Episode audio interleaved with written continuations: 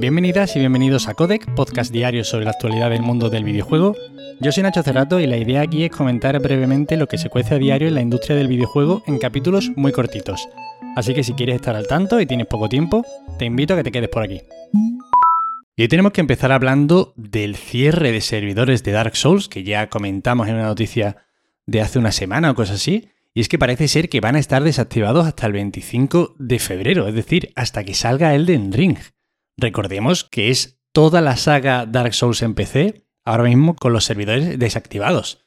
Un servicio por el que evidentemente todo usuario que ha comprado el juego ha pagado. Y bueno, me indigna bastante esto porque Bandai Namco ha tomado esta medida tan drástica y que se está alargando tanto después de haber estado ignorando el problema durante muchos años porque la comunidad ha estado avisando constantemente y de forma persistente a lo largo de mucho tiempo sobre muchos de estos problemas que eran más que conocidos. Se sabe ya de qué tipo es el exploit que ha provocado este último cierre tras haber adquirido cierta relevancia en redes, y evidentemente era uno que ya se había reportado desde años atrás. Y claro, con la perspectiva de que sale en breve el Den Ring y que va a haber una cantidad de gente jugando al online, pues enorme, han decidido ahora ponerse a trabajar. Según dicen en Bandai Namco, esto estará controlado para cuando salga el juego. Pero bueno, yo no sé, no, estaría tan seguro si para empezar no van a permitir jugar online a tres juegos con una base de usuarios bastante importante en PC. No parece que lo tengan controlado, pero bueno. Esperemos desde aquí que al menos no esperen hasta el 25 de febrero, simplemente por un tema eso, de que tú has pagado por un servicio y el problema se ha hecho grande por la dejadez absoluta de la editora. Y ahora nos vamos a hablar de Capcom y es que el remake de Resident Evil 4 podría ser revelado este año y además introduciría cambios con respecto al título original. El origen de esta nueva información proviene de fuentes de Fanbyte y el artículo que han publicado corrobora otro artículo que fue publicado hace prácticamente un año por Video Games Chronicle, en el que ya se sugerían estos cambios con respecto al original. Este desarrollo ha estado siempre salpicado por rumores que hablaban de cierta tensión entre el estudio encargado, que inicialmente era M2, en el que estaba Minami de Platinum Games, y Capcom, ¿no? Como productora, como empresa madre. Debido a que Capcom quería introducir cambios con respecto al original y M2, el estudio, quería ceñirse más al juego clásico. Hasta el punto de que parece ser que ya el estudio este al que se le encargó originalmente ha reducido bastante su participación en el título y Capcom pues ha puesto a un estudio interno a trabajar más en este desarrollo.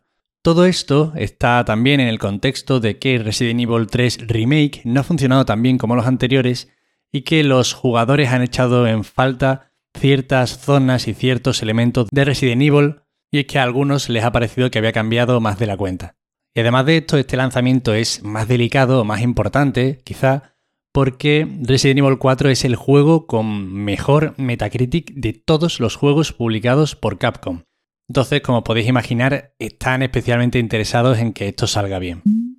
Y ahora vamos a hablar de que Ichiro Toyama, el director de Gravity Rush y creador de Silent Hill, que ha expresado su deseo por traer de vuelta a Kat, a la protagonista de este Gravity Rush, para una tercera entrega de la saga.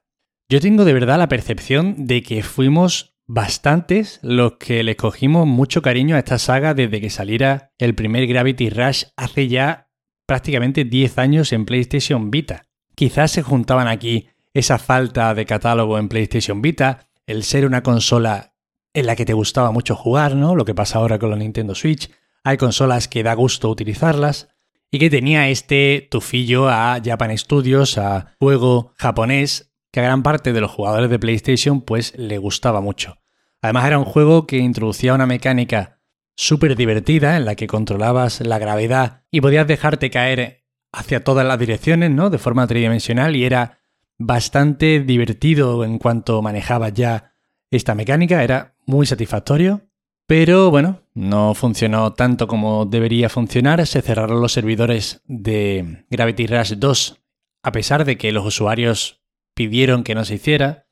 Y bueno, Japan Studios ya no existe. Al final esto no deja de ser, bueno, pues imagino que un deseo así que expresa en voz alta Toyama.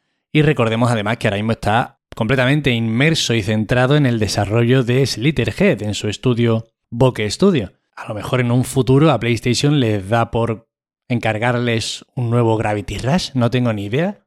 He pensado obviamente en Microsoft financiando, ¿no? Pero es una propiedad de Sony este juego, entonces entiendo que no sería tan sencillo. Pero bueno, en cualquier caso habrá que estar atentos por lo pronto al próximo juego de Keiichiro Toyama. Los derechos del Señor de los Anillos están a la venta. Aquí se incluye la explotación de la franquicia en forma de videojuegos, lo que más nos interesa ahora mismo en este podcast, películas, merchandising y otros contenidos basados en el universo de la Tierra Media. Según estimaciones, el precio que se está dejando caer rondaría los 2.000 millones de dólares. ¿Y quién los tuviera, no? Porque si yo tuviera 2.000 millones de dólares para hacerme con estos derechos, uf, de verdad me ponía a hacer películas, series y videojuegos como un auténtico loco. Evidentemente aquí se habla de Amazon como posible compradora. Van a lanzar próximamente su gigantesca producción, una serie basada en el Silmarillion, con un presupuesto gigantesco. Habrá que ver quién lo compra. Yo imagino que alguno, yo imagino que es una franquicia que todavía tiene mucho interés y con mucho por explotar y por descubrir. De hecho, yo creo que se pueden incluso escribir nuevas historias basadas en cualquier época de la Tierra Media. Y si están bien escritas van a, van a ser del interés del público. En cualquier caso, si quieres que me haga con la franquicia del Señor de los Anillos, manda ahora mismo 5 euros a mi PayPal nombre. Bueno, estas han sido todas las noticias de hoy. Espero que os hayan resultado muy entretenidas.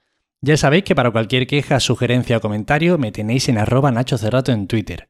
Os recuerdo como siempre que está por ahí la newsletter, también en formato diario, y os agradezco de corazón, de verdad, que estéis ahí al otro lado escuchándome, que estéis conmigo otra semana más, y agradecimientos especiales a esos que dejan sus 5 estrellas en Spotify, en Apple Podcast y ese tipo de cosas que a uno le llenan mucho por dentro. De verdad, muchísimas gracias.